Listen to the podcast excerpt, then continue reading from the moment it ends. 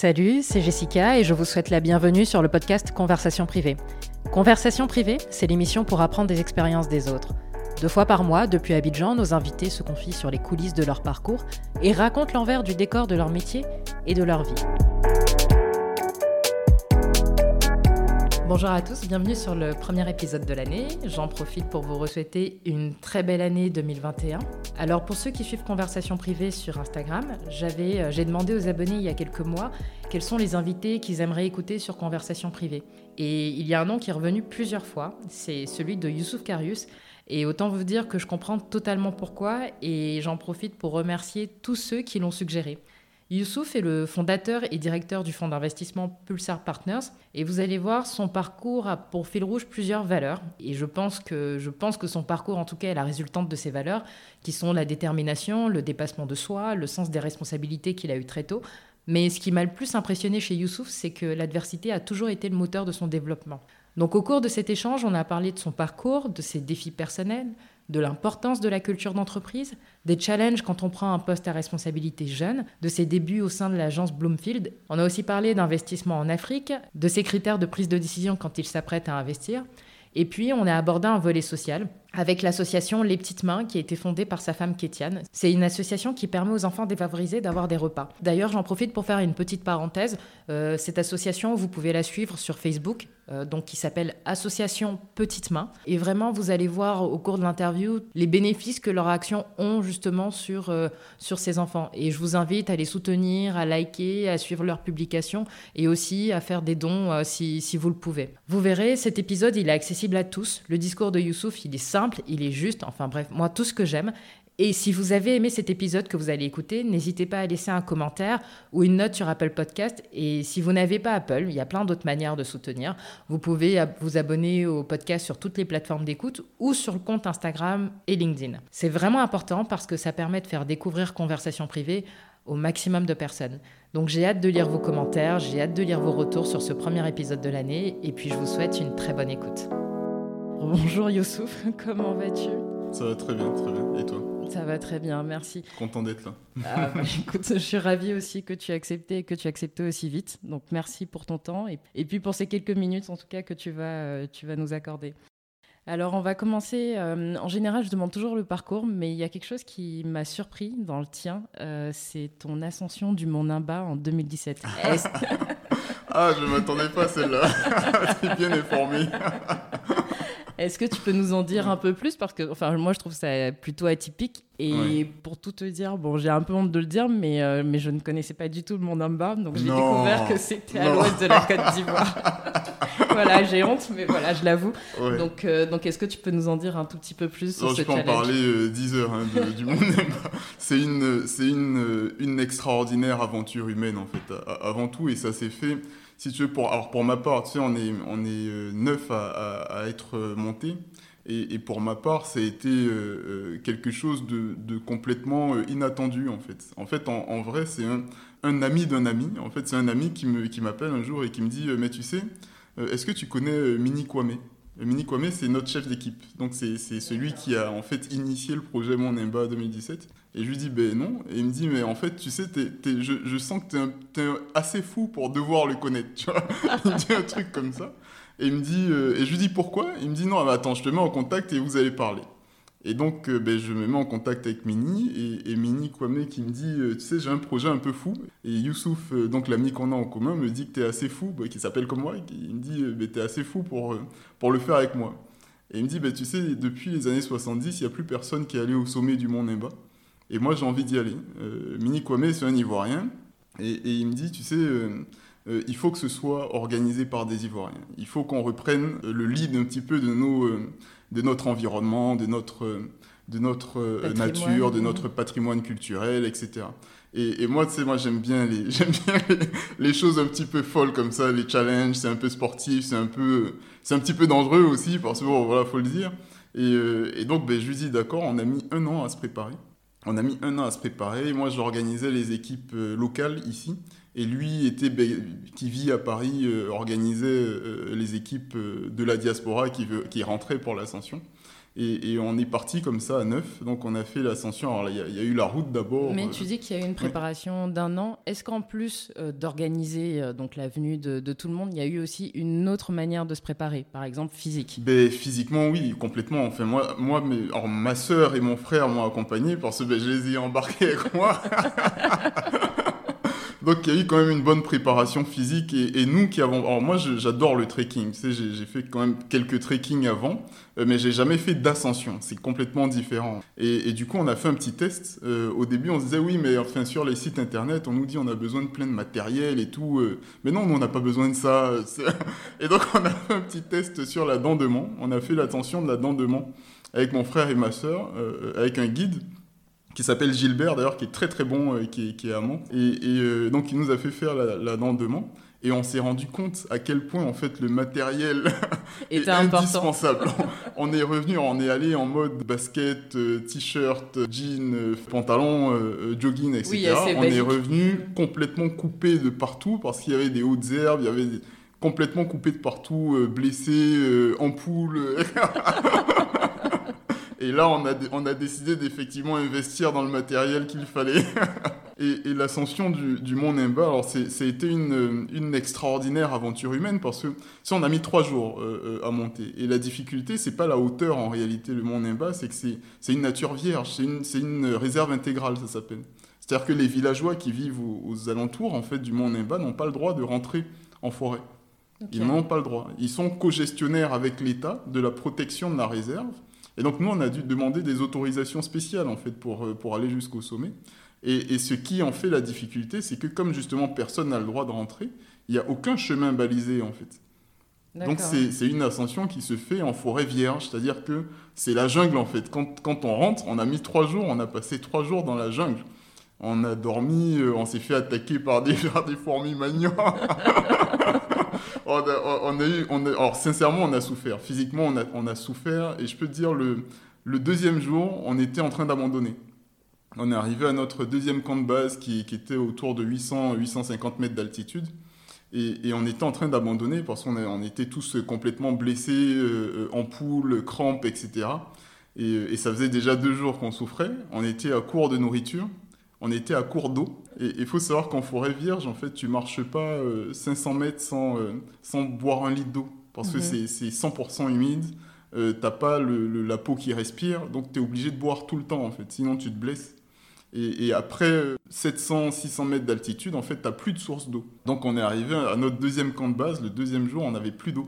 Et le lendemain matin, on était en train de rentrer, en fait. Le lendemain matin, ce qui nous a fait continuer, c'est qu'on a eu un lever de soleil mais extraordinaire. C'est, on était en pleine hauteur, on avait les nuages, je me souviens, qui passaient d'un versant de la montagne à l'autre, donc qui nous traversaient en fait. Mhm. Euh, et, on voyait le lever de soleil, mais qui était tellement extraordinaire, ça nous a mis un baume au cœur. On s'est dit non mais on peut pas partir d'ici sans y aller.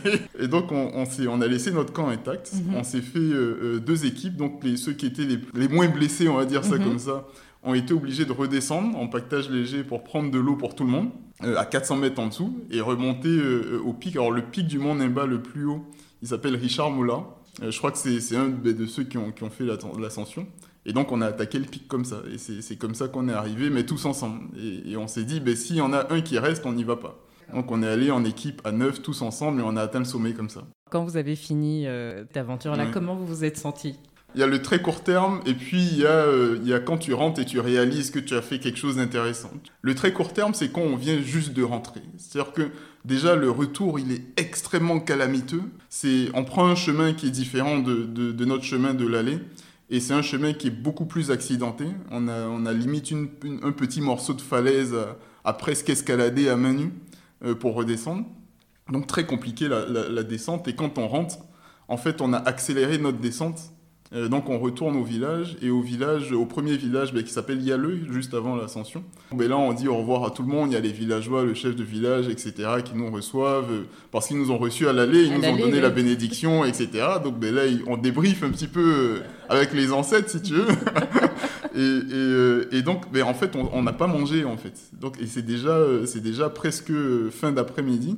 Donc on se dépêche euh, euh, de retourner vers Danané pour avoir quelque chose dans le ventre. Et en fait, on est extrêmement nerveux parce qu'on a très faim, on est super fatigué. et là, les nerfs commencent à lâcher. Il y en a qui, il y en a qui se mettent un petit peu à pleurer. c'est l'émotion en fait qui redescend. Et euh, donc ça, c'est le très court terme. Et quand on rentre en ville, en fait, les gens nous regardent bizarrement parce qu'on pue. On, sentait la, la, brousse, quoi. On sentait, euh, tu sais, l'odeur de viande de brousse. donc on sentait littéralement la brousse et, euh, donc on repart à l'hôtel. Mais avant l'hôtel, en fait, on passe en pharmacie. Donc se prendre plein de savon, de trucs pour aller se doucher, ça c'est la première chose qu'on fait. On se prend à manger, on essaie d'avoir quelque chose dans le ventre. Et là après, on va vraiment se débarbouiller, etc., etc. Et, c'est après ça qu'on commence à réaliser. Donc on fait le point de ce qu'on a fait. On, bon, il y a des petits moments de blanc où tu as l'impression que tout le monde est un petit peu dans ses pensées, en train de se remémorer un peu tout le parcours qu'on vient de faire. on repense aussi à ceux qu'on a laissés parce qu'on a eu un guide, on a deux soldats de, l'OIPR qui nous ont accompagnés, euh, qui sont restés ben, sur leur camp là-bas et, bon, on en discute, mais des gars extrêmement courageux. Euh, nous, on n'a jamais vu ça. c'est des, des... Donc, on commence à leur donner des noms de, des noms de guerriers parce que c'est de vrais guerriers en fait. C'est des gars qui, qui n'étaient jamais allés aussi au, au, ah, sommet. donc, c'était leur première fois. Non, non, c'était leur première fois eux aussi. Mais ils ont été extrêmement courageux, quoi dont le guide qui est un des villageois, par exemple, qui lui avait un pactage, je ne sais même pas combien de kilos ça devait faire. Euh, nous, on, avait du mal à porter nos 10 à 15 kilos. Euh, lui, il avait une marmite dans son, dans son sac, et c'était un sac en toile de jute, quoi. Tu vois, c'est... Euh, voilà. Et, le gars, il était, c'est lui qui était, il était devant tout le monde. il ouvrait le passage pour nous. Le mec super courageux, quoi. Et donc, ben, on s'assoit, on, refait un petit peu le point de tout ça mentalement, on rentre un petit peu dans nos cerveaux, et, mhm. et là, on réalise qu'on vient de faire un truc quand même qui est qui est extraordinaire, quoi. Mais les liens, après, euh, les liens entre nous, c'est ben, encore aujourd'hui, euh, à chaque fois, on s'envoie des petites photos, des trucs. Euh, quand c'est l'anniversaire du Mont Néba, mhm. c'est novembre, ben, là, mhm. ça, vient de passer. L'anniversaire de l'Ascension, ben, on, est tout le temps en train d'en rigoler, d'y repenser. C'est fabuleuse aventure humaine. Je m'attendais pas du tout à ça. Mais après, tu vois, parmi, parmi les, les membres de, de toute l'équipe, en fait, j'ai l'impression que euh, chacun est parti avec un objectif bien précis. Moi, mon objectif, c'était plus le dépassement, c'était plus l'aspect physique. Et il y en a, c'était plus la nature, il y en a, c'était ben, un peu découvert parce qu'ils savaient absolument pas à quoi s'attendre. Euh, et, et, mais il y a un truc qui nous a, qui nous a raccrochés tous ensemble, c'est vraiment le, la connexion humaine. Le, qui s'est faite. Exactement. C'est l'impression de devoir et d'être. De toute façon, on est, obligé dans ces environnements-là d'évoluer en équipe.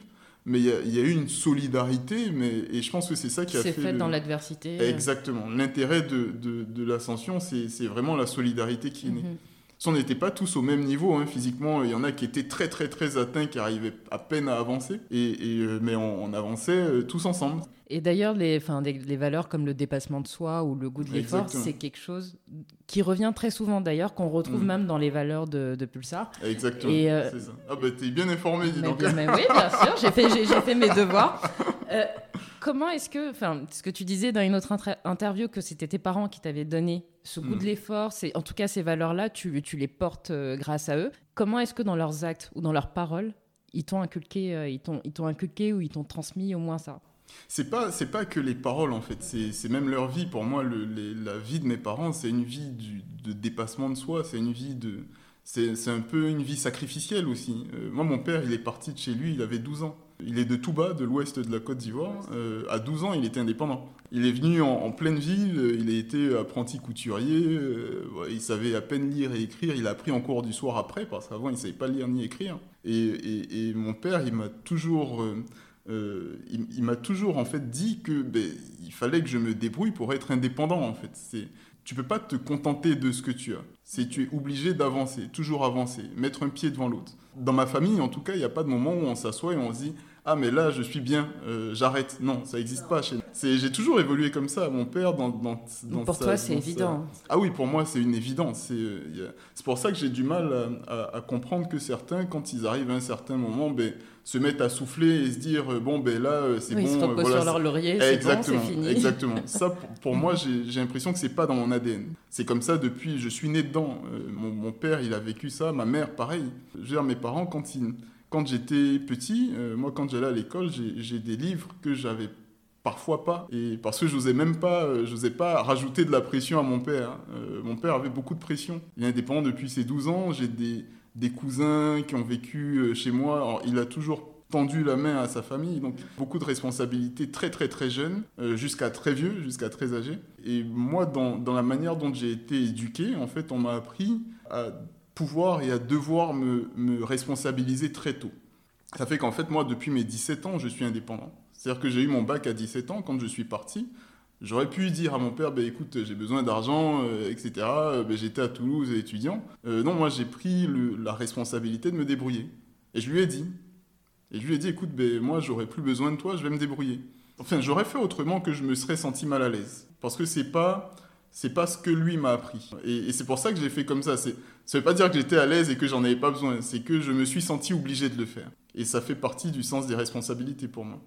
Quand tu commences ton cursus, tu choisis, euh, tu choisis quel domaine? La finance tout de suite? Parce que Non, pas en fait, moi, j'ai pas étudié la finance. En Mhm. fait, en vrai, je suis économiste, Économiste, de formation. ouais. Euh, Donc, j'ai tout de suite choisi l'économie parce que j'adorais ça depuis. Ben, j'en avais fait un petit peu déjà à- à- au lycée, et donc j'adorais ça. Je me suis inscrit en économie à Toulouse, et, et les premières années, été euh, agréablement surpris, et, je suis allé en mode warrior, tu sais. euh, Toulouse, c'est quand un des suis- meilleurs endroits pour. Ah euh, oui, c'est sûr. Enfin, euh, moi, j'habitais à côté de Toulouse. Ah J'avais un prof d'éco Ah euh, ben. au lycée qui me disait Mais si tu veux faire de l'économie, c'est C'est c'est- Toulouse. c'est Toulouse. Ah oui, C'est complètement, complètement. C'est une des meilleures facs. C'était euh, à Paul Sabatier Exactement, Mhm. exactement. Entre Paul Sabatier et l'UT, hein, entre les deux. Et, et effectivement, ben, les, les, euh, en niveau, en cycle, au dernier cycle, en fait, ben, les, les meilleurs chercheurs aujourd'hui, ils sont, ils sont toulousains. Euh, TSE, ben, on a un prix Nobel en plus euh, d'économie à, à Toulouse maintenant. C'était euh, un des profs de, de, de Toulouse School of Economics.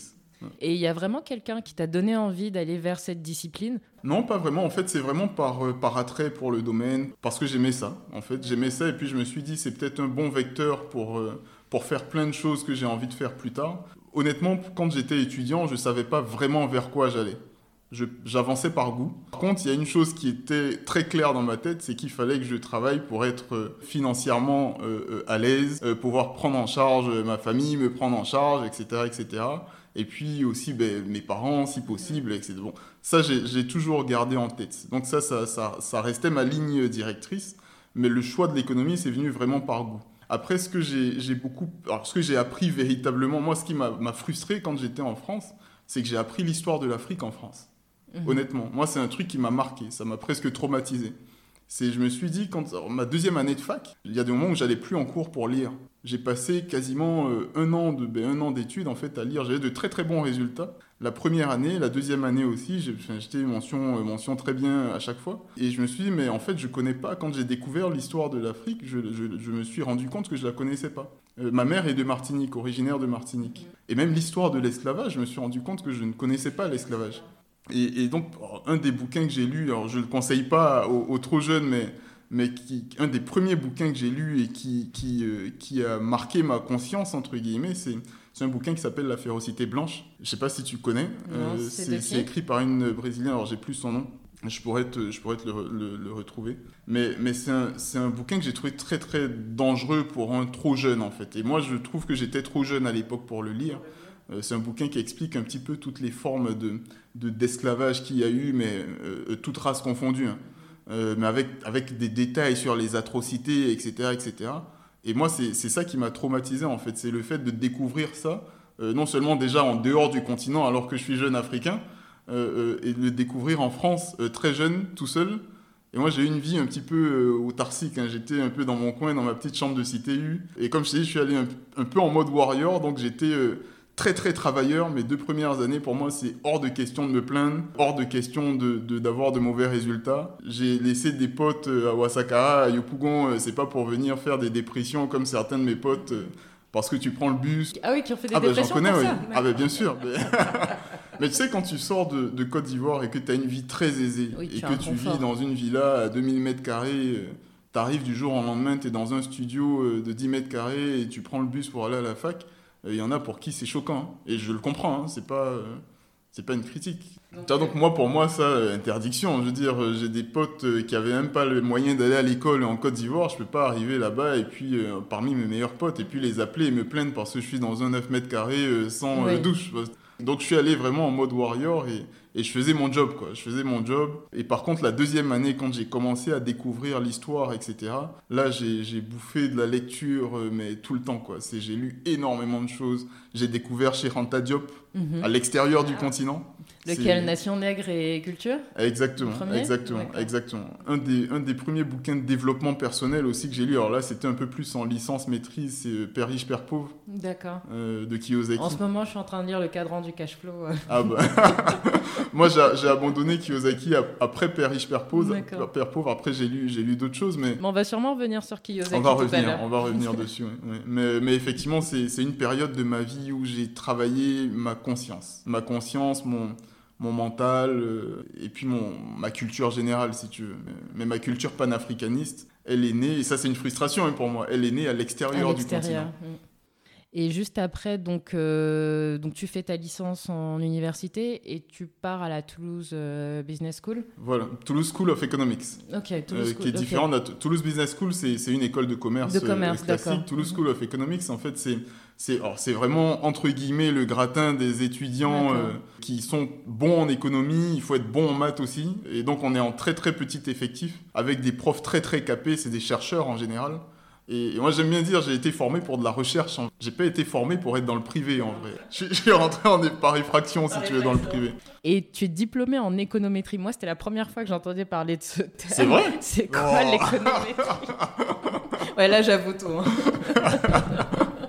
je suis spécialisé statistique économétrie. Donc l'économétrie, si tu veux, c'est une discipline qui te permet de... Alors, tu sais, l'économie, en fait, c'est pas une vraie science exacte. C'est-à-dire que l'économie fait intervenir du, du, comportemental. C'est dès lors que les agents économiques, donc toi et moi, les entreprises, etc., qui sont des agents économiques, un comportement qui n'est pas toujours rationnel. Les mhm. entreprises, peut-être si, mais nous deux, en tant que consommateurs, ben, c'est euh, est-ce qu'on aime quelque chose ou est-ce qu'on n'aime pas? Donc dès lors que c'est comportemental, ça ne peut pas être une science exacte en vrai. Et, ce qui est intéressant en économétrie, c'est qu'on essaie de définir des modèles qui sont, eux, basés sur des, logiques mathématiques, donc qui, est une science exacte pour le coup, et on essaie de déterminer des modèles euh, statistiques qui permettent de prédire plus facilement l'avenir de l'économie. Donc ça, te permet en fait à la fois de, comprendre comment est-ce que tous les paramètres économiques ben, ben, dans le monde qu'on connaît aujourd'hui s'imbriquent, mais ça te permet aussi de comprendre les limites. Parce que les modèles économétriques, ben, c'est toute la base théorique de l'économie, en fait, elle reste théorique. On, on, oublie, hein, mais, mais nos politiciens, en fait, ils décident sur des bases théoriques qui, en fait, ne sont pas rationnelles parfois. C'est en économie, une des premières assertions, euh, une des plus connues, c'est de dire que le, alors chaque agent a, le besoin d'optimiser son utilité, euh, euh, sa courbe d'utilité. Ce qu'on mhm. appelle la courbe d'utilité, c'est tes préférences, si tu veux. C'est ton bien-être. Et en économie, ben, une des premières assertions, c'est de dire que ton bien-être, en fait, il est mesuré par la quantité de ce que tu possèdes ou de ce que tu consommes. Mais c'est illogique de dire ça en vrai. Tu prends, tu prends n'importe quelle personne à un moment donné, c'est vrai, tu consommes, tu consommes beaucoup, ça te plaît, mais à un moment donné, tu stagnes. Tu vois, c'est pas logique de dire que tu vas. Parfois même, il y a des retours en arrière quand exactement, on regarde exactement, ou exactement, il y a des retours vers le minimalisme. Exactement. tu vois, donc c'est pas vraiment logique en fait de dire ça comme ça. Et, mais le problème, c'est que toute la base de l'économie, elle vient de là, elle vient de cette assertion là. Donc les, les, les modèles économétriques, euh, statistiques, te permettent de trouver les limites de ces choses là. Et comment est-ce que, parce que tu pars tout de suite, après tes études, tu es tout de suite embauché dans une boîte qui fait de l'intelligence artificielle. Euh, alors, c'était pour des produits d'assurance, finance. Exactement. Donc, tu avais toujours... Industrie aussi. Industrie.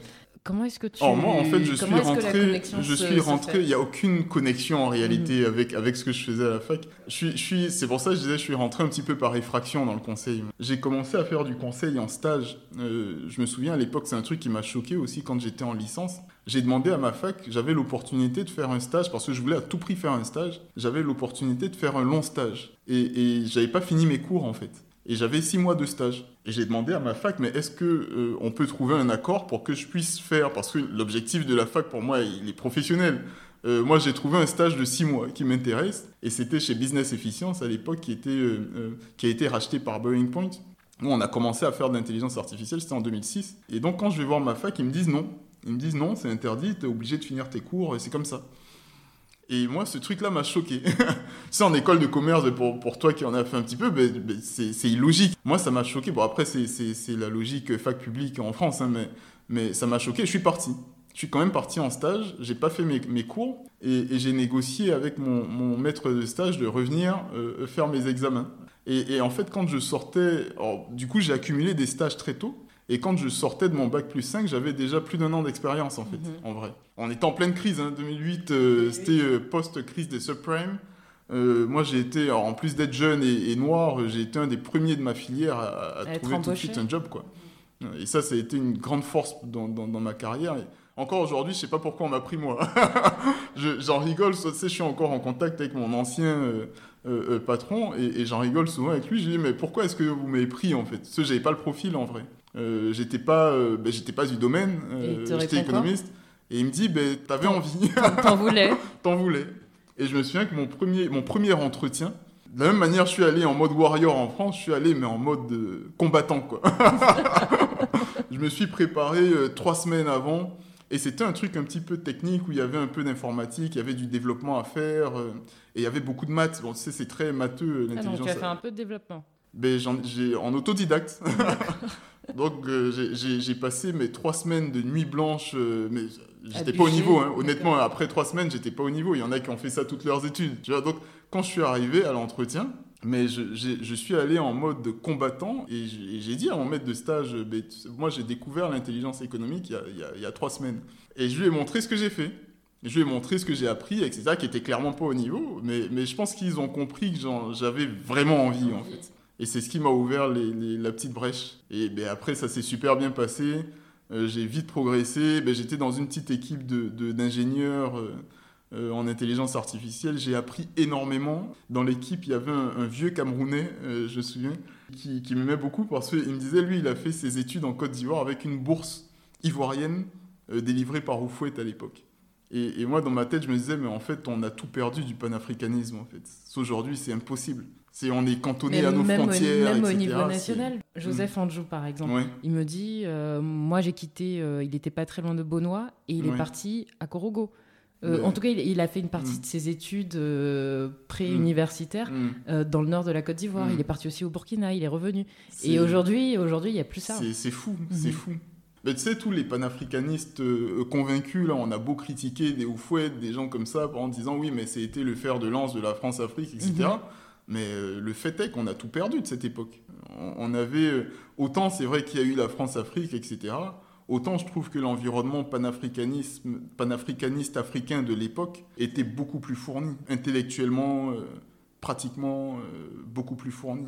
Et donc là, tu passes 6-7 ans en France. donc tu, tu, fais. Alors donc je suis passé par, par Business Efficience, je suis passé par une autre société qui s'appelle Accenture. Accenture après. Accenture après. Euh, d'abord, je suis passé par Bloomfield, euh, par, par, Bloomfield, par, par, euh, Information Resources Inc., qui est une société de, or, qui, qui, fournit de la donnée marketing, si tu veux, pour, pour ben, tous les fabricants en grande distribution, pour les distributeurs, etc. Et c'est là-bas que je suis passé chef de projet. J'ai 23 ans à l'époque. Oui, donc quand même très jeune. oui, j'étais très très jeune. Je pense que ben, dans, dans l'équipe que je gérais, je pense qu'il y avait personne de mon âge. je crois que le plus jeune, il devait avoir déjà 10 ans de plus que moi. Donc j'étais quand même assez... Euh, assez euh, précoce Oui, assez mhm. précoce dans, mhm. dans, dans, mon parcours. Et puis ben, après Information Resources, là, je passe chez Accenture, où euh, ben, je suis recruté consultant. Et chez Accenture, moi, j'ai beaucoup aimé cette entreprise parce que pour moi, c'est une vraie école, en fait. C'est c'est un des plus gros cabinets de conseil au monde. C'est 250. À l'époque, quand j'y étais, c'était 250 000 personnes dans le monde, 5 000 personnes en France. Euh, moi, quand j'arrive, il y, a une. Euh, si tu veux, Accenture a une euh, réputation dans le monde qui est une réputation d'excellence, de, en fait. Le, slogan d'Accenture, c'est High Performance Delivered. C'est on délivre de la performance partout où on est. c'est ça le, le slogan d'Accenture. Le slogan, d'accord. Et, la réputation d'Accenture est telle que quand moi j'arrive, je me dis, mais c'est pas possible. Euh, parce que j'ai connu déjà beaucoup de boîtes hein, en conseil, euh, mes clients, etc., je les connais. Et je me dis, c'est pas possible d'avoir une boîte aussi grande où tout le monde est bon. Parce que c'est l'impression qu'ils donnent de l'extérieur. Donc moi j'ai la pression en rentrant. Et, honnêtement, euh, quand je suis rentré chez Accenture, j'ai été surpris. Tous ceux que j'ai connus chez Accenture ont un niveau, ont un niveau qui est impressionnant. Honnêtement, moi j'ai jamais vu ça. Et, et ça, ça m'a appris une chose, c'est que la culture d'entreprise c'est fondamental. C'est fondamental. Tous ceux que j'ai rencontrés chez Accenture, chez Accenture, on s'appelle les Accenturiens. Mais il y a une culture de la performance dans cette boîte, moi, qui m'a presque traumatisé. C'est fou d'avoir ça à l'échelle de 250 000 personnes, quoi. Et, et ça, ça m'a quand même marqué beaucoup.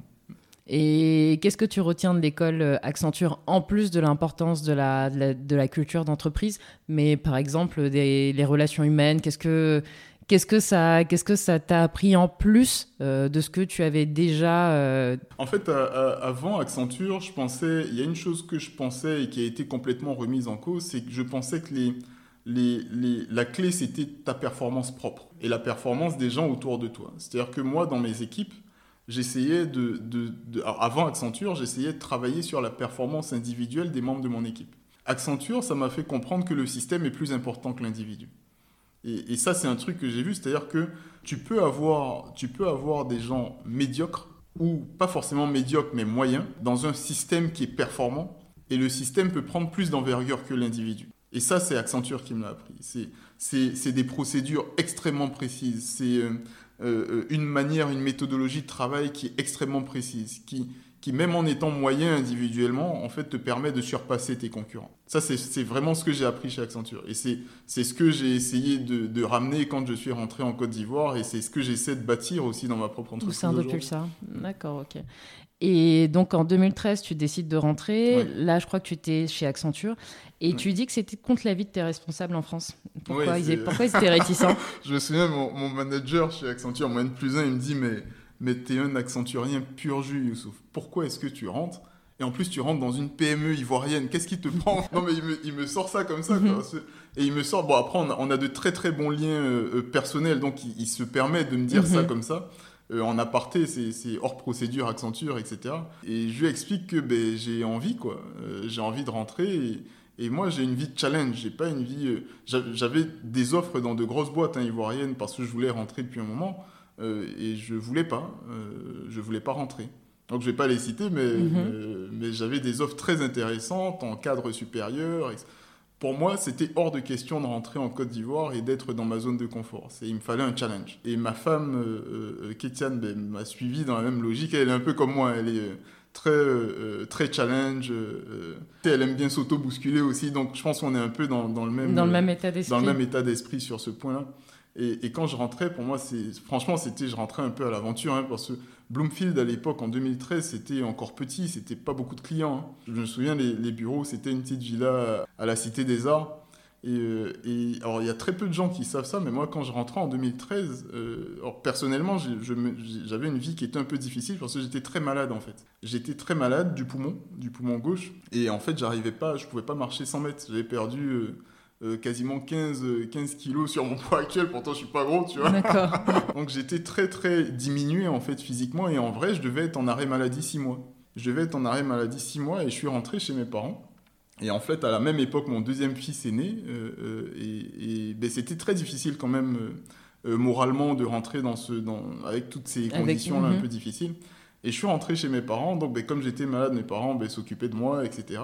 Et je disais à mon père, euh, hors de question que je reste en arrêt maladie, quoi. Sinon, je vais mourir.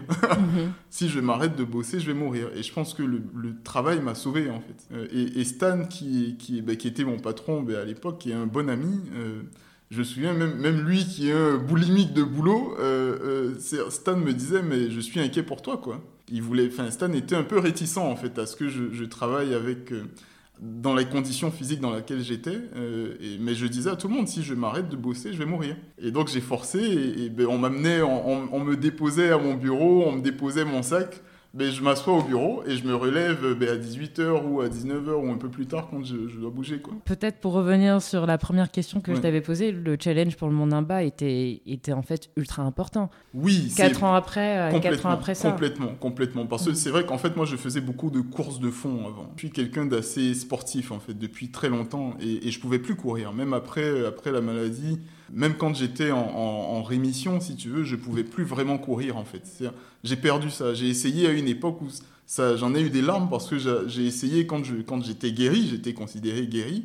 J'ai essayé de reprendre la course, j'arrivais pas. J'arrivais pas à même courir 100 mètres, j'arrivais plus. Et j'en ai eu les larmes aux yeux parce que j'adore ça en fait. Et donc j'ai ben, forcé, forcé, j'ai essayé d'autres sports. Donc j'ai ben, essayé, c'est là où j'ai découvert j'ai redécouvert la boxe parce que j'en avais fait un petit peu étudiant. Et je me suis remis à la boxe et c'était un peu mieux déjà parce que le rythme est différent, etc. Et, ça m'a permis de reconstruire un petit peu ce que j'avais perdu de ma capacité pulmonaire. Et effectivement, le Mont Nemba, euh, ben, quand j'ai eu euh, l'opportunité de faire ça avec Mini, la première chose à laquelle j'ai pensé, ben, c'est cette période-là. Je me suis dit, il faut, il faut que je le fasse pour ça. pour ça, honnêtement. Et, effectivement, j'ai été très content de revenir en me disant, mais en fait, maintenant, euh, je pense que ça, je peux le classer dans les archives dans de les mon archives. histoire. D'accord, ok. Et donc euh, Bloomfield, euh, donc tu démarres, tu démarres à un poste à responsabilité. Hmm. Je ne vais pas dire ton âge, je pense, moi-même je ne sais, je ne sais Oh, pas, mais je sais. 35 ans. 35 tu peux. Ah oui, donc tu vois, je, je pensais que j'allais dire début quarantaine, pas que tu Non, fais. Voilà. Tu vois, je fais vieux, ça c'est méchant ça. non, non, non, non, j'ai pas dit ça. Mais c'est vrai que euh, on est dans un environnement où on a l'impression que l'âge doit être, doit être nécessairement corrélé au poste. Est-ce que tu rencontres des challenges Mais liés tu sais, même en France, ta j'ai- jeunesse? même- tu sais, c'est très francophone, ça, Mhm. le truc de l'âge. hein. Même en France, moi, j'ai eu des clients, euh, parfois, qui, devant moi, hein, disaient à mes managers, mais c'est lui, euh, le chef de projet sur mon projet. Euh, ça, le- Vous le êtes mec, sûr? euh, Ah oui, donc voilà. mais devant moi, tu vois, c'était même pas, c'était même pas caché. D'accord. T'as un petit jeune de 25 ans qui se ramène sur un projet à 2 millions d'euros. Bon, Ils ont un peu peur. euh, voilà, ils ont un peu peur. Moi, j'ai eu, j'ai eu, j'ai eu des clients très très. euh, j'ai eu Google comme client, j'ai eu Mhm. Coca, j'ai eu Pepsi, j'ai eu Auchan, j'ai eu, de gros clients quand même, Sanofi, etc. Euh, les gars, ils achètent un client, un, un projet à 2 millions d'euros, et ils n'ont pas forcément envie de voir un petit jeune de 25 ans euh, noir leur, de peau. sur leur euh, projet. Ouais. Voilà, donc ça, bon, c'est pas un truc qui me choque. J'ai appris. Mais, mais en fait, ça, ça te met dans un. Dans un ça te met dans un état d'esprit où tu as besoin de prouver aussi. Moi, c'est ce qui, pour moi, ce qui définit ma carrière, c'est ça, c'est que j'ai, toujours fait les choses autrement, en fait. J'ai Mhm. toujours essayé d'être meilleur que les autres. Parce que tu as besoin de prouver, tu as besoin de, de... Moi, quand quelqu'un me dit je suis trop jeune, ça me pique l'ego. Mhm. ça me pique l'ego. Je, je me dis, mais attends, toi, euh, en fin de projet, on va voir ce que tu. Tu vois. Et donc, ça, euh, en fait. donc toi, via l'expertise, c'est Ouais. comme ça que tu, euh, tu réussis à gagner en légitimité face à tes C'est, pour moi, il n'y a rien de mieux que la preuve. Mhm. C'est, et, et même dans mon métier actuel, hein, c'est, je veux dire, si je dis à mes investisseurs, ben, toi, je vais te faire gagner des sous, euh, si je te dis c'est A, c'est A. Euh, Mhm. Quitte à ce que moi je perde, j'ai pas de problème à perdre. Euh, mais ce sera A. c'est ça ma logique. Mhm. Et effectivement, une fois que tu as prouvé que tu es capable, après, ben, C'est- t'as- le chemin il est ouvert. Oui, c'est tapis rouge. Exactement, c'est ça en fait. Et donc après, tu quittes, euh, je, je vais très vite, hein, Mm. mais tu quittes euh, Bloomfield pour Mm. monter Pulsar. Et comment est-ce que Bloomfield, euh, parce que tu es resté quand même 4 ans Bloomfield, ça m'a eux, ouvert beaucoup, beaucoup de portes en fait. Ça Comment est-ce que ça réussit justement à te tailler aussi? Parce que ça t'a ouvert beaucoup de portes, mais comment est-ce que ça réussit à te construire pour, pour la suite, pour Pulsar? Mais tu sais, ce, ce que- moi, ce que j'ai beaucoup aimé chez Bloomfield, c'est un peu la, la- la relation que j'avais avec Stan Zézé, qui est à la fois un ami et qui a été un manager. C'est que c'est quelqu'un qui a une logique managériale qui est très anglo-saxonne. Qui... Moi, Stan m'a jamais dit non pour une, pour une idée. C'est-à-dire que j'étais, mais euh, j'avais, mais. euh, Bon, après, c'était un petit peu le contrat tacite qu'on a passé quand je rentrais. C'est- je voulais pouvoir m'exprimer. Mais, mais honnêtement, euh, sur ça, j'ai jamais été déçu. C'est-à-dire, en, en quatre ans, il n'y a pas une seule fois où Stan Zézé m'a dit non pour une chose. C'est j'avais la liberté de faire vraiment, de m'exprimer, mais comme je voulais. Quoi. Et ça, c'est pour, pour quelqu'un qui a envie de bosser, c'est de l'or, c'est du diamant. Euh, j'allais, j'allais en représentation sur des trucs, euh, et, moi, je me suis toujours considéré, si tu veux, un petit peu comme un ambassadeur de Bloomfield. Partout où je suis passé, euh, pour moi, ce qui est important en tant que salarié, c'est, pour moi, quand tu es salarié, tu rentres toujours sur un projet. Et tous ceux que j'ai j'ai recrutés, d'ailleurs, chez Bloomfield, je leur disais ça systématiquement. Je leur disais, vous rentrez pas dans une entreprise, vous rentrez sur un projet. Et, et l'idée de rentrer sur un projet, c'est de se l'accaparer et de se l'approprier.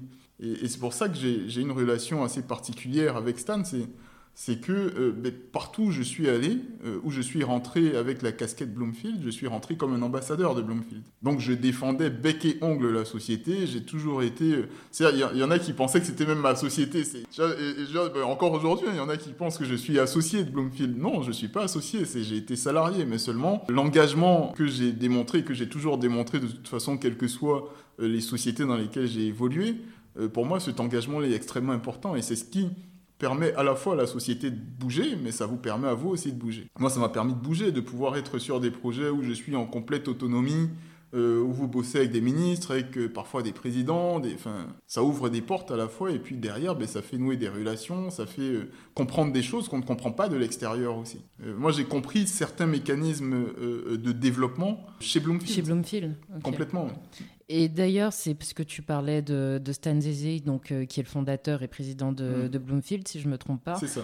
Et Pourquoi Je reviens sur ton ex-collègue accenturien, ex-responsable accenturien, qui te dit Mais pourquoi tu y vas quoi, pour une PME ivoirienne Pourquoi tu es parti chez Bloomfield Il m'a refait un commentaire LinkedIn après pour me dire Je comprends. Mais justement, tu sais, Bloomfield, quand je mhm. sortais en 2016, je crois qu'il y, qu y, avait, il y avait quasiment 150, 150 clients notés, euh, grandes entreprises, État, collectivités Et en 2013, il y en avait combien?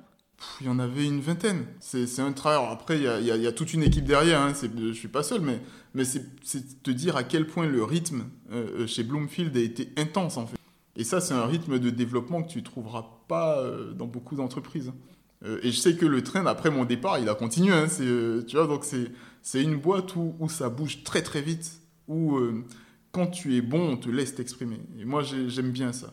Bon, on, va on, va, on va parler de Pulsar tout à l'heure, mais juste avant, tu disais dans, dans, un passage télé que tu qu'être salarié, c'est plus risqué qu'entreprendre. Je pense que là, c'est là où on va parler de Kiyosaki. Pourquoi? Aujourd'hui, oui. On a tendance à penser que le salariat, c'est quand même très mm. safe, on est mm. beaucoup plus tranquille. En fait, en fait, il y a, il y a pour moi, alors c'est une analyse personnelle. Hein. je pense qu'il y a beaucoup de gens qui ne seront pas d'accord avec ce que je vais dire là. Mais pour moi, de nos jours, euh, c'est peut-être plus risqué d'être salarié qu'entrepreneur parce que, tu sais, à l'époque, la génération de nos parents, et peut-être euh, peut-être la génération un petit peu après nos parents aussi, peut-être ceux qui ont, on va dire, la cinquantaine, la soixantaine d'aujourd'hui, euh, c'est des gens qui, je pense même s'en rendre compte, c'est qu'aujourd'hui, ils sont peut-être en fin de carrière, et nos parents été en fin de carrière, ils ont eu leur retraite, etc., etc., dans un environnement euh, social, économique qui était tout autre. C'est-à-dire que les États n'avaient pas de mal à payer les retraites. Euh, c'est le mhm. cas de la France, c'est le cas de l'Allemagne, etc. etc. Aujourd'hui, dans le contexte économique mondial actuel, euh, ce qui euh, fait baliser un petit peu les politiciens occidentaux, c'est que quand tu regardes en termes d'équilibre, en réalité, dans les 10, 20, 30 ans à venir, des pays comme la France, l'Allemagne, s'il n'y a pas de politique orientée jeunesse, etc., n'auront plus les moyens de payer la retraite. Ça, c'est un fait, hein, c'est pas, euh, c'est pas une surprise, hein, tout le monde mhm. le sait. Et déjà, aujourd'hui, c'est dur. C'est pour ça qu'il y, y, a de grandes réformes euh, annoncées sur les retraites, parce que euh, pour moi, aujourd'hui, c'est là où c'est risqué d'être salarié, parce que quand on est salarié, en fait, on, on, on a beaucoup de mal souvent à épargner, à construire son avenir soi-même. Souvent, les salariés, en fait, se basent sur les cotisations sociales, etc et se disent, ben, moi, quand je serai à la retraite, ben, je vais vivre euh, tranquillement ma retraite parce qu'elle sera payée, etc.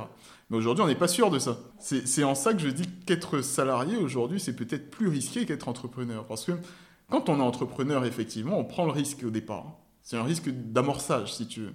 Avant que l'entreprise ne soit euh, performante, ben, effectivement, on prend le risque de perdre gros parfois.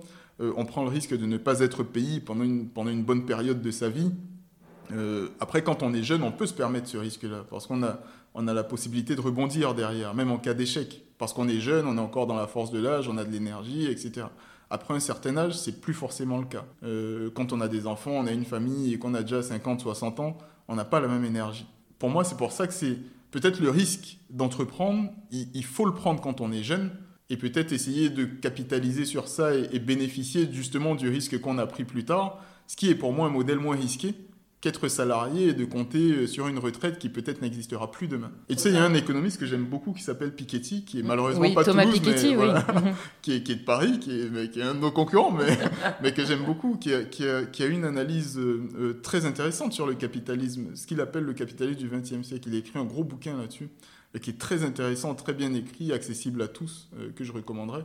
Et, et, et, en fait, son analyse, c'est celle-là, c'est de dire que le capitalisme a changé, en fait. À une certaine époque, le capitalisme ouvrait des portes à un certain, un certain ascenseur social qui existait à l'époque, qui n'existe plus maintenant. Le capitalisme aujourd'hui, c'est un capitalisme de transmission.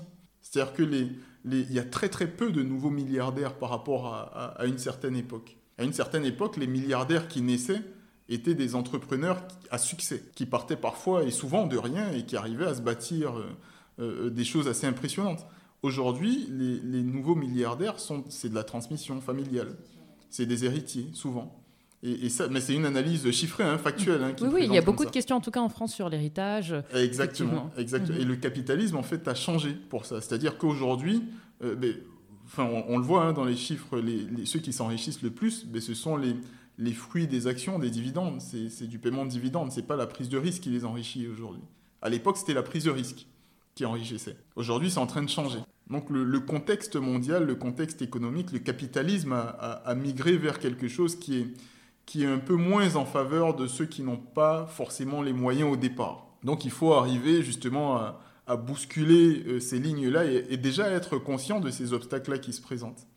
Et ça, enfin, ça c'est un discours qu'on entend très peu et je pense qu'on a besoin d'entendre. Aujourd'hui, le self-made man, euh, la personne qui part de rien, c'est très très rare, c'est très très difficile. C'est plus rare. Euh, c'est beaucoup ça plus rare. Ça existe encore, hein, oui, mais oui. plus rare. Mais c'est aujourd'hui ce qu'on ce qu'on vend aux, jeunes. Donc, euh, c'est pour ça, tu vois, moi je suis je suis contre et, contre, mais de mhm. façon acharnée à, ceux qui disent. D'ailleurs, même les décideurs politiques chez nous n'arrêtent pas de dire, mais on a un problème de chômage, il faut qu'on accélère l'entrepreneuriat. C'est une aberration de dire mhm. ça. Euh, on n'entreprend pas par défaut parce qu'on ne trouve pas de job. C'est plus facile de trouver un job que d'entreprendre. Tu vois, donc moi, je, suis extrêmement contre cette logique-là de dire, mais euh, à nos jeunes, le message, c'est allez, allez entreprendre parce qu'on n'a pas de boulot pour vous. Euh, non, c'est, ça se fait pas comme ça. Non, il faut qu'il y ait de vraies logiques derrière. Tu parlais d'une spécificité africaine qui est partagée par de nombreux pays du continent, c'est le manque de rationnel dans les politiques d'accompagnement des entrepreneurs. Quel est ton constat et qu'est-ce que tu recommandes en fait? J'aime bien dire ça et je l'ai déjà dit euh, euh, à des médias. Moi, je ferai jamais de politique. Euh, là, qui, qui m'ont souvent dit oui, mais toi, il faut que tu fasses de la politique. et je le dis, moi, je ferai jamais de politique. Je suis pas taillé pour ça et je sais pas mentir. je suis très mauvais menteur. quand ma femme elle me le dit tout le temps. Quand je mens, ça c'est tout de suite. je me fais griller tout de suite. Donc je saurais pas faire ça. Euh, pour revenir à, ta question, euh, pour moi, là où on a complètement échoué, euh, c'est qu'on a, on a échoué à, faire naître des pépites entrepreneuriales africaines. Mhm. C'est-à-dire que il y a très très peu d'entreprises, quand je dis entreprises africaines, c'est entreprises à capitaux africains. Mhm. Il y a très très peu d'entreprises à capitaux africains qu'on arrive à, faire, à faire monter à l'échelle de multinationales, ne serait-ce qu'à l'échelle de multinationales régionales. Pour une raison simple, c'est que au contraire de tous les pays, y compris les plus capitalistes au monde, on ne sait pas protéger nos euh, secteurs stratégiques. Et ça, c'est aberrant aussi pour moi. C'est qu'on on ne peut pas être un pays comme la Côte d'Ivoire, comme le Sénégal, et dire que ben, notre santé, par exemple, n'est pas un secteur stratégique dans lequel on va protéger des, avoirs à capitaux ivoiriens, y compris des avoirs privés. On ne peut pas mettre en compétition la petite coopérative de cacao avec un Barry Calbot.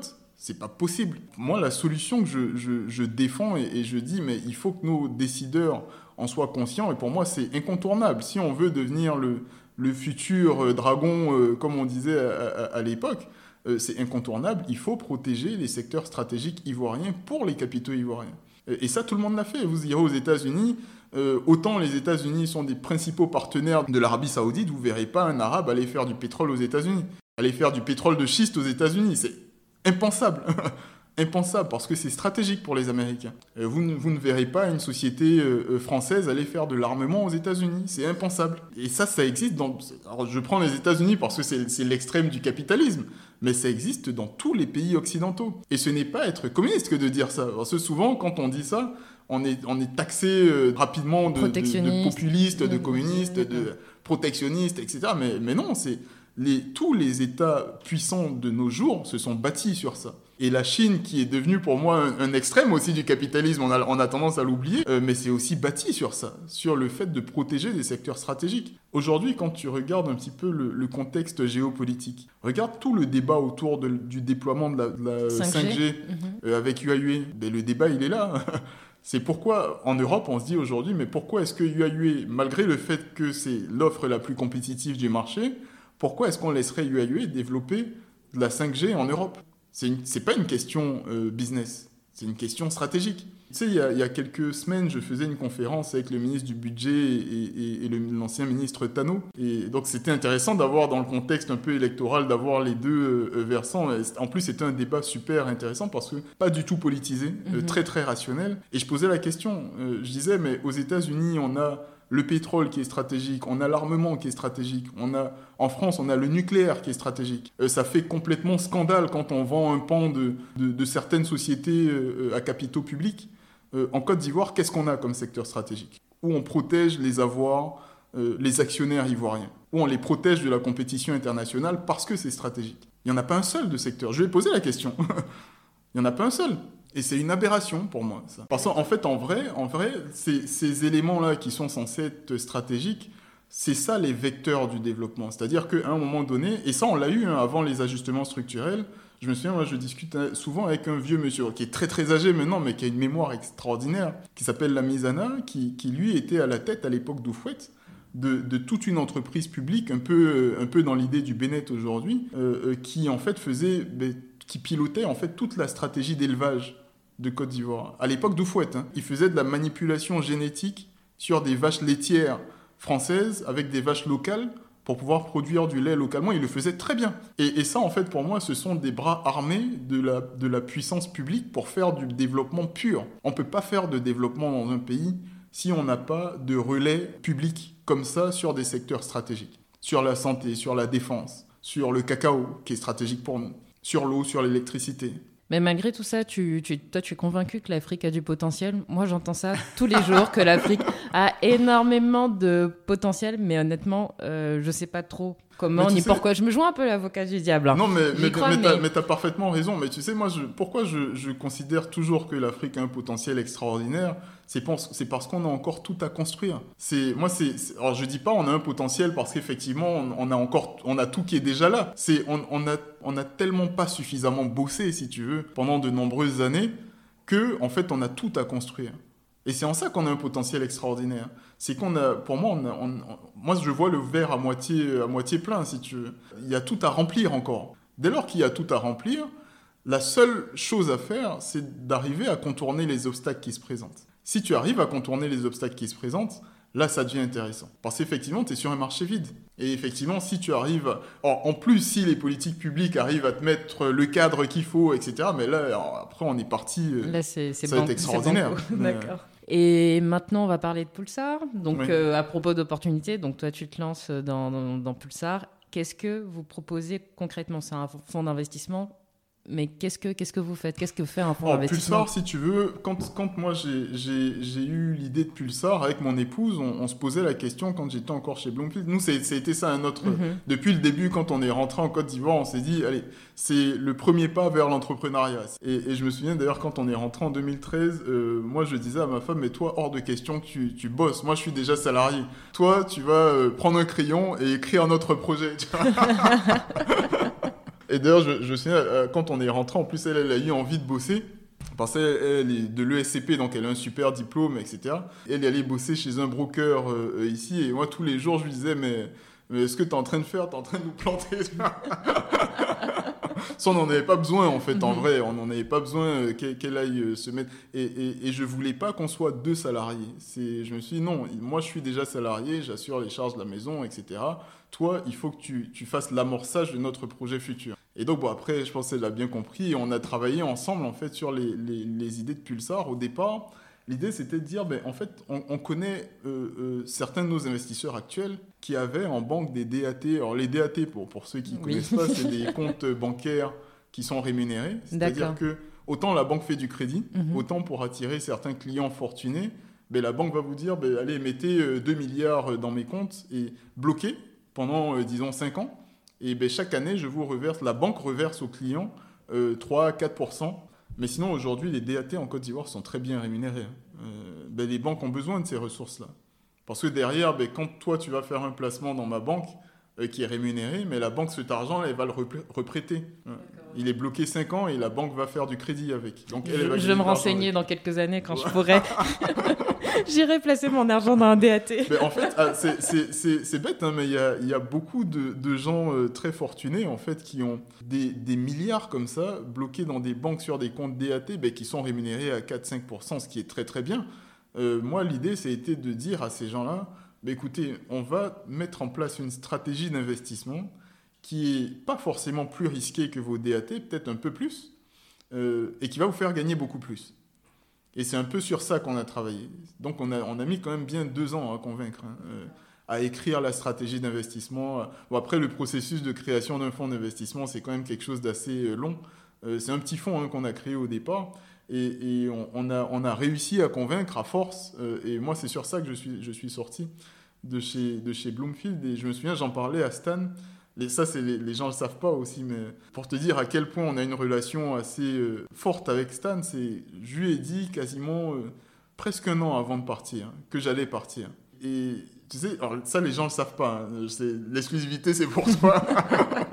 Euh, je me souviens à l'époque quand j'ai dit à Stan que j'avais ce projet-là et que j'allais partir, il me dit Ah oui, tu sais, bon, ça m'attriste que tu partes parce que tu sais le poids que tu as dans, dans Bloomfield aujourd'hui. Et il m'a dit, mais je peux pas te laisser partir sans te passer vice-président de la société. Et c'est comme ça que je suis passé, j'étais chef économiste euh, et directeur, et, et, je suis passé vice-président alors même que j'annonçais ma sortie.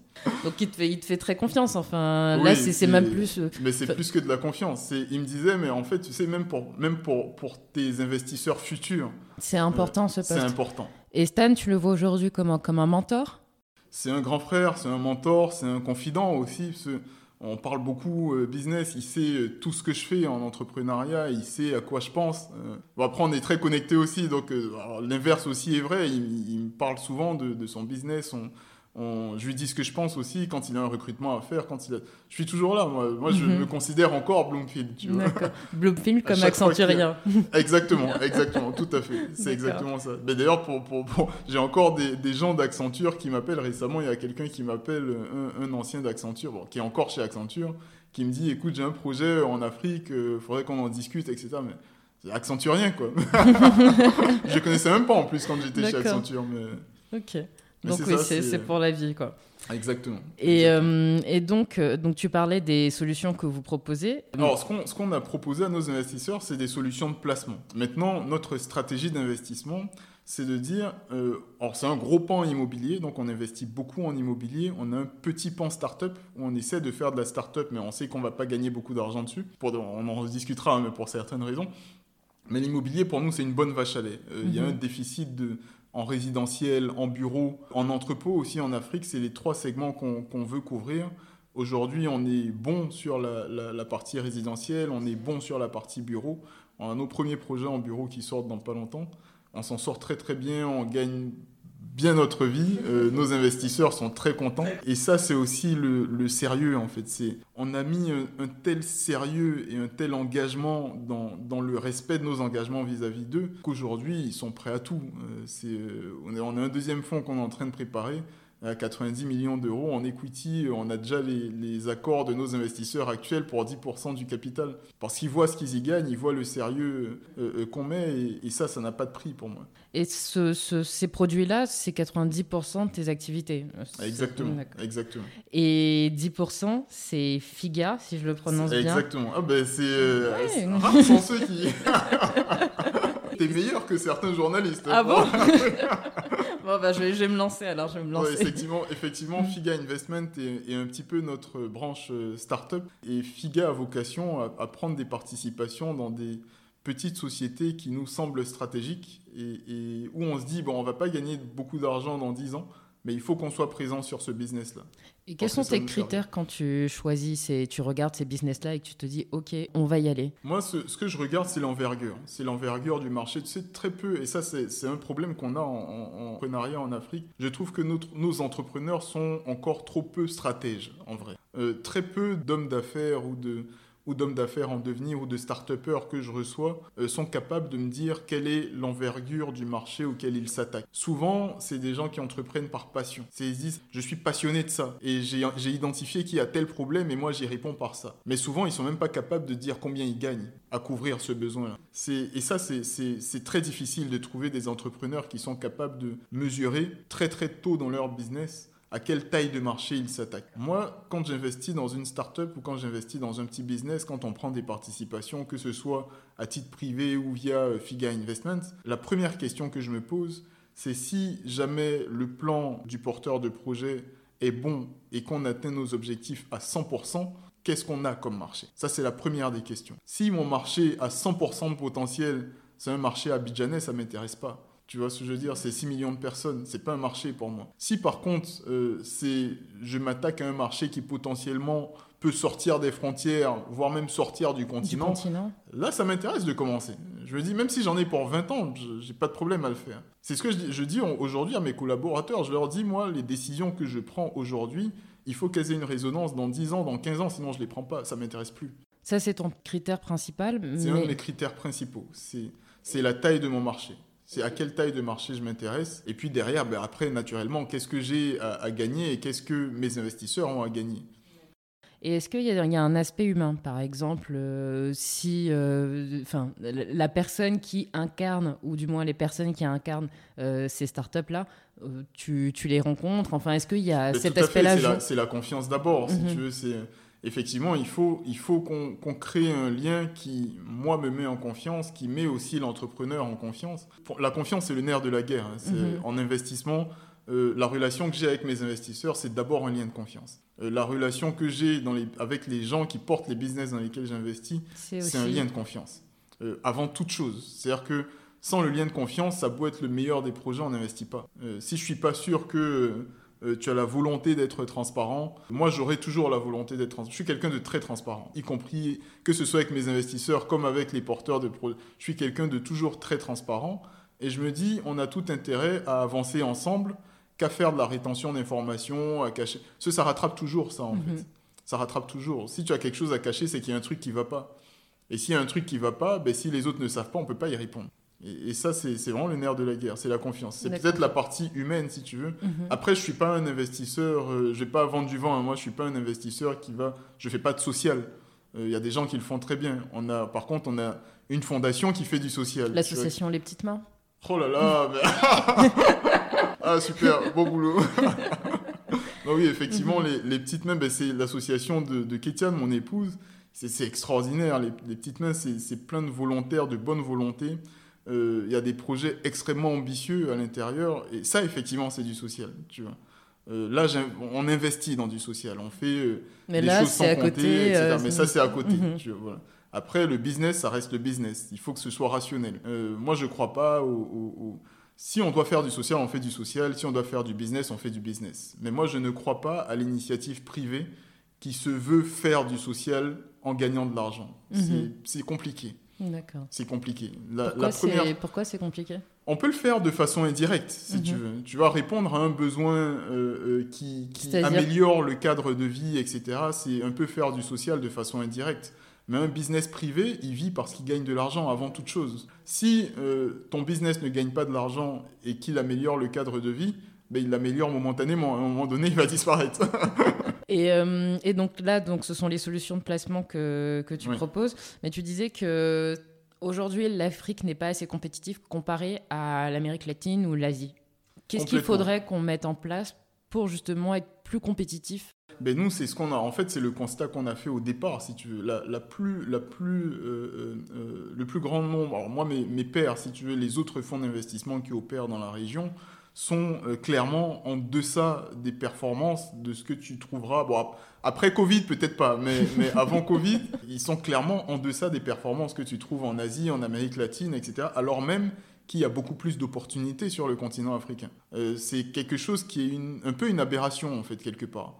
Et nous, alors ce qu'on s'est dit, euh, c'est que ça, ça vient des contraintes opérationnelles, pour moi. C'est l'analyse qu'on en a faite. C'est les, les, fonds d'investissement euh, existants sont complètement soumis aux contraintes, les, ce qu'on appelle les contraintes opérationnelles, si tu veux, c'est par exemple, quand tu investis dans une société, tu es euh, actionnaire de la société, mais tu ne contrôles pas les opérations de la société. C'est le porteur de projet et son équipe qui contrôlent les opérations. Donc la vie quotidienne de l'entreprise, elle est assurée par cette équipe-là. Du coup, c'est difficile en fait d'imposer, si tu veux, un mode de fonctionnement qui est optimal, qui, qui répond à peut-être des, des, logiques euh, internationales, à des standards internationaux. C'est très compliqué. Donc nous, ce qu'on s'est dit, c'est qu'on va investir, mais en imposant, en fait, nous, notre euh, euh, logique d'optimisation. C'est moi, j'ai fait du conseil toute ma vie l'optimisation, la tu as vu par quoi je suis passé, euh, les écoles par lesquelles je suis passé, c'est la mhm. performance avant toute chose. Nous, c'est ce qu'on a fait. C'est qu'on s'est dit, on n'investit pas si on n'a pas le contrôle des opérations. Et ça, c'est clair. C'est-à-dire que ce soit sur la gestion, parce qu'on est, ça, c'est une de nos forces, on est très très bon en gestion. C'est notre premier cœur de métier, c'est la gestion. En immobilier, par exemple, euh, euh, on a une société de construction qui fait partie du groupe, qui opère tous les projets du fonds d'investissement. Euh, moi, je suis capable, y compris mes investisseurs, d'ailleurs, parce qu'on a une plateforme qui est complètement transparente de l'investisseur pour nous-mêmes, pour les, les, constructeurs, on est capable de dire la moindre pointe qui rentre sur un de nos chantiers. Parce qu'elle a une codification unique, parce qu'elle est matérialisée, ça nous permet de maîtriser nos coûts. Mais on, faisait un benchmark il n'y a pas si longtemps que ça, il y a peut-être un an, un an et demi. On, arrive, nous, à, être quasiment 30% en dessous des coûts des meilleurs constructeurs du marché. Parce qu'on a une logique d'optimisation. Et, et tous les process qu'on met en place, les chefs chantiers dans la société de construction, ils ont tous une tablette, si tu veux. Ils ont tous une tablette, mais c'est vrai en plus. Si tu vas sur nos chantiers, tu vas voir un chef chantier avec une tablette numérique qui fait son reporting quotidien tous les jours. Tous les jours. Et, à la semaine, euh, on a une plateforme numérique qui remonte toutes ces données-là. Et donc vous avez un dashboard On a un dashboard qui est clair, qui, qui, est affiché, auquel accèdent, bon, il y a un mot de passe, etc., mais auquel accèdent tous nos investisseurs, mon conseil d'administration, moi-même. en temps réel En temps réel, complètement. À la semaine. Bon, après, maintenant, il y a tellement de confiance, ils n'y vont pas systématiquement.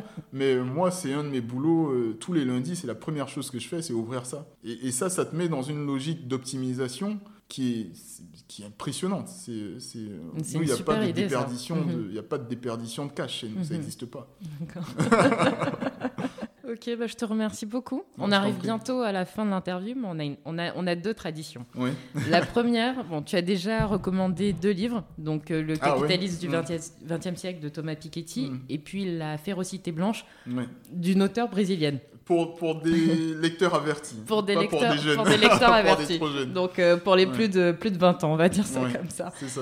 Et euh, quel serait, est-ce que tu pourrais nous faire une dernière recommandation? C'est pas forcément un livre, ça peut être une émission, ça peut être un podcast, ça peut être ce que tu veux, euh, ça peut être même une pratique. Euh, je sais pas, en livre, il y, a tellement à boire et à manger en livre. peut-être en podcast, mais là on est, on est en podcast, on en parlait en plus tout à l'heure. On parlait de Thinkerview tout à mhm, l'heure, qui est un podcast euh, français. Bon, pour le coup, il n'est pas africain, mais, mais qui, est, qui est français, mais que je trouve très intéressant aussi, que je suis beaucoup. Euh, qui parle beaucoup de géopolitique, qui, permet de comprendre beaucoup de choses. Comprendre beaucoup de choses, c'est des points de vue qu'on ne qu'on n'entend pas euh, souvent et, qui permettent d'avoir une lecture quand même euh, géostratégique qui pour moi est très utile pour un homme d'affaires. En tout cas pour comprendre les obstacles auxquels potentiellement on peut faire face il y a des secteurs qui, par exemple, nous, on s'intéresse beaucoup à la logistique. Je disais tout à l'heure à demi-mot que les, entrepôts, c'est une ligne de notre investissement qu'on n'a pas encore ouverte, mais qu'on compte ouvrir, les entrepôts Interland. On veut faire mhm. des entrepôts en, produits phytosanitaires, en produits pharma, etc., etc. Et sur des produits spécialisés. Et par exemple, quand je lis la géopolitique, je sais que la, logistique portuaire, euh, c'est plus une question de business, c'est une question politique avant toute chose. Donc forcément, si un jour je m'attaque à la logistique portuaire, euh, ce sera, je sais que ce ne sera pas une question de business. Et ça, c'est des Et là, tu as tous les paramètres, les informations, en tout cas, pour prendre ta décision. Exactement, exactement. Et au moins, tu sais qu'il y a certains obstacles auxquels tu peux être confronté, et tu sais, a priori, comment est-ce que potentiellement tu peux les contourner. Et c'est pour ça que moi, j'aime bien les podcasts géopolitiques, parce que ça, ça te permet d'avoir une... on parlait tout à l'heure de UAE, etc., mais ça te permet d'avoir une lecture géopolitique des affaires aussi. Parce que moi, c'est peut-être prétentieux de dire ça, mais, moi, j'ai vocation à, passer les limites de notre continent. Moi, c'est ça mon engagement. C'est, j'entreprends pas pour maintenant, j'entreprends pour plus tard. Et, je, suis convaincu, dur comme fer, qu'à un moment donné, euh, on, doit être suffisamment gros pour défendre nos intérêts en intérieur, y compris à l'extérieur, prendre des parts de marché chez nos alliés, comme chez nos euh, euh, ennemis, entre guillemets, et, ça, c'est quelque chose qui ne va pas se faire euh, de façon euh, zen. Mais en tout cas, on retrouve beaucoup dans toutes tes recommandations et tout ce que tu as dit euh, dans l'interview, c'est d'abord la souveraineté. Et demain, c'est aussi prendre part dans des secteurs. Exactement, exactement, exactement. C'est extrêmement important pour mhm. moi. C'est l'indépendance. C'est pour ça que je ne ferai jamais de politique. Je défends mon indépendance bec et ongle. bah, tu devrais écouter l'interview de Patrick Coissy sur, sur l'open source. Je pense que ah, ça, va, ça, ça va faire écho. Bien, j'écouterai, sans problème. si tu as un petit moment dans les embouteillages de décembre. Tu vois Voilà. Tout à fait. Et si on veut te suivre sur les réseaux sociaux, suivre aussi euh, l'association Les Petites Mains, où est-ce qu'on va et quels sont les noms des comptes alors c'est merci de, de, me donner euh, l'opportunité d'en parler parce qu'il y, a, y a encore, je trouve, trop peu de monde qui, qui s'intéresse et qui connaissent l'association. Euh, y a, alors, les petites mains, petites mains c'est une bon, Petite Main Afrique sur euh, Facebook. Euh, bon, il y a du monde déjà qui y est, mais vous pouvez vous connecter dessus, suivre un petit peu toutes les actions. Il y a systématiquement de la communication sur les projets à venir, etc. Mais Petite Main, c'est une initiative de Kétiane, qui, qui est mon épouse, et qui aujourd'hui a deux projets phares, si tu veux. On va dire trois parce qu'il y a eu le Covid, euh, parce qu'il y a eu SOS Covid qu'on a, a lancé comme projet. Le premier projet sur lequel Petite Main s'est lancé, c'est d'abord les arbres de Noël. Euh, donc ça a commencé comme ça en 2014, à l'époque où on faisait systématiquement à Noël des arbres de Noël dans des orphelinats, mais, mais des orphelinats qui n'ont pas d'accréditation surtout, parce qu'eux n'ont pas d'aide en fait, en vrai. Les orphelinats qui, qui ont une accréditation en Côte d'Ivoire, ont souvent beaucoup d'aide. En tout cas, un peu d'aide, entre guillemets. Mais, mais il y a des orphelinats qui ne sont pas forcément aux normes, etc., et qui, du coup, n'ont pas d'accréditation. Mais il y a des enfants à l'intérieur. Mhm. Et, ben, c'est dans des zones parfois euh, très, très défavorisées, très reculées, où on, en 2004, depuis 2014, on fait systématiquement des arbres de Noël. C'est comme ça que ça a commencé, en fait, en vrai. Et, après, il y a eu un, un des premiers vrais projets qui s'est lancé dans Petite Main, à partir, je crois, de 2015-2016, on a lancé, en 2016, il me semble, on a lancé ce qu'on appelait l'objectif 10 000 repas à l'époque. L'idée, c'était de servir, alors toutes les deux ou trois semaines, euh, une, une, à peu près 1000, 1200 repas mhm. dans des zones, euh, pour des enfants, dans des zones défavorisées, donc sur des petits événements. Euh, on trouvait le prétexte, si tu veux, pour faire de l'alimentaire. D'accord. Et, et l'objectif à terme de Kétiane, c'est d'en faire une sorte de resto du cœur, si tu veux. C'est d'avoir des points alimentaires dans les zones les plus défavorisées urbaines, parce qu'on oublie que les zones urbaines sont plus défavorisées parfois que les zones rurales, dans des zones urbaines, des points alimentaires où chaque personne qui a besoin de manger puisse se présenter et manger. C'est un peu l'idée des restos du cœur, si tu veux. Oui. Bon, après, on n'en a pas encore les moyens, donc il bien, faut bien commencer par quelque chose. Mais petit à petit, donc ça commence par les événements et pourquoi pas une épicerie, euh, une épicerie solidaire. Exactement, exactement. Donc ça, c'est vraiment le premier projet. Le deuxième projet qu'on a, qui pour moi est un projet qui me tient vraiment à cœur, et c'est une fabuleuse idée de Kétiane, je trouve, c'est ce qu'on appelle le petit-déj de l'écolier. Il y a eu un pilote comme ça qu'on a lancé il y a deux ans maintenant. L'idée, c'est d'aller euh, dans une école et de mettre en place un, une équipe de quatre personnes autonomes qui produit tous les matins euh, des petits déjeuners pour la petite enfance de l'école, pour, pour tout le primaire. Donc il y a une école pilote dans laquelle on est depuis deux ans maintenant à, Yopougon, où on sert ben, pour 300 élèves à peu près tous les matins, tous les jours de l'année, un petit déjeuner. Et donc ça, ça a permis de, ben, de raccrocher les enfants à l'école parce que le taux de présence avant projet et après projet, en fait, on collectionne les données. Il est passé, il est passé je crois qu'il était à 70-75%, il est passé à plus de 90%. Eh ben, du jour au lendemain, parce qu'il y a un petit déj gratuit. parce qu'il y a un petit déj. Il y a un petit déj gratuit à l'école, donc tout le monde vient. Et, on collectionne les notes aussi, et on essaie de... Ben, tu sais, il y a des études qui l'ont prouvé qu'en fait, euh, avoir un petit déj dans le ventre, ça permet aux enfants d'être plus, plus performants. à l'école. Donc on collectionne les notes aussi pour avoir des statistiques pratiques là-dessus. Et pourquoi on fait tout ça? Ben, bon, Moi, je suis statisticien aussi de formation, donc forcément, ça me parle. C'est L'idée, c'est de prouver en fait l'impact. Une fois qu'on a prouvé l'impact, on ne peut pas être seul à faire tout ça. Euh, il y a un moment donné, il faut que d'autres corporates qui ont envie de faire comme nous puissent nous rejoindre et qu'on puisse le déployer. Moi, j'attends pas l'État pour faire ça. C'est pour moi, c'est s'ils n'ont pas envie de le faire, tant pis. S'ils ont envie de le faire, tant mieux. Mais c'est notre responsabilité aussi de, le faire. Et honnêtement, ça coûte pas si cher que ça. Aujourd'hui, je crois qu'on est pour le, le coût moyen d'un petit déjeuner par enfant, c'est à peine 150 francs. Et aujourd'hui, comment est-ce que, euh, est-ce que les d'autres personnes peuvent aider euh, mm. d'une manière ou d'une autre les petites mains Et si oui, comment? Les, meilleures aides qu'on puisse avoir pour Petites Mains, c'est des dons, naturellement. Euh, mhm. donc, ben, sur la page Facebook euh, Les Petites Mains Afrique, ben, il y a la possibilité de faire des dons. Il y a un compte Orange Money. Il y, a, la possibilité de faire des dons. Les, dons les plus efficaces, si tu veux, c'est pas les gros dons ponctuels, c'est les dons réguliers, en fait, mhm. en vrai. Parce qu'effectivement, aujourd'hui, l'activité de Petites Mains, c'est du régulier, c'est du récurrent. Parce qu'il y a tous les petits déjeuners, parce qu'il y a des plats à faire, il y a objectif 10 000 repas, c'est toutes les deux semaines, toutes les trois semaines. Alors là, sur toute la période Covid, ben, il y a eu énormément de, de, On a systématiquement distribué des denrées alimentaires euh, par vague de 300, 400, etc. à plein de familles. Euh, et ce qu'on fait, on a des bénévoles extraordinaires dans l'association, c'est à chaque fois qu'on va faire de la distribution, on a un ou deux bénévoles qui font, entre guillemets, du repérage, si tu veux, dans des zones très défavorisées qui vont répertorier toutes les familles qui sont dans le besoin. Et donc, nous, on va prioriser, en fait, ben, tu sais, les familles, euh, femmes seules avec euh, nombreux enfants, euh, veuves, avec ces vieilles personnes, etc., etc.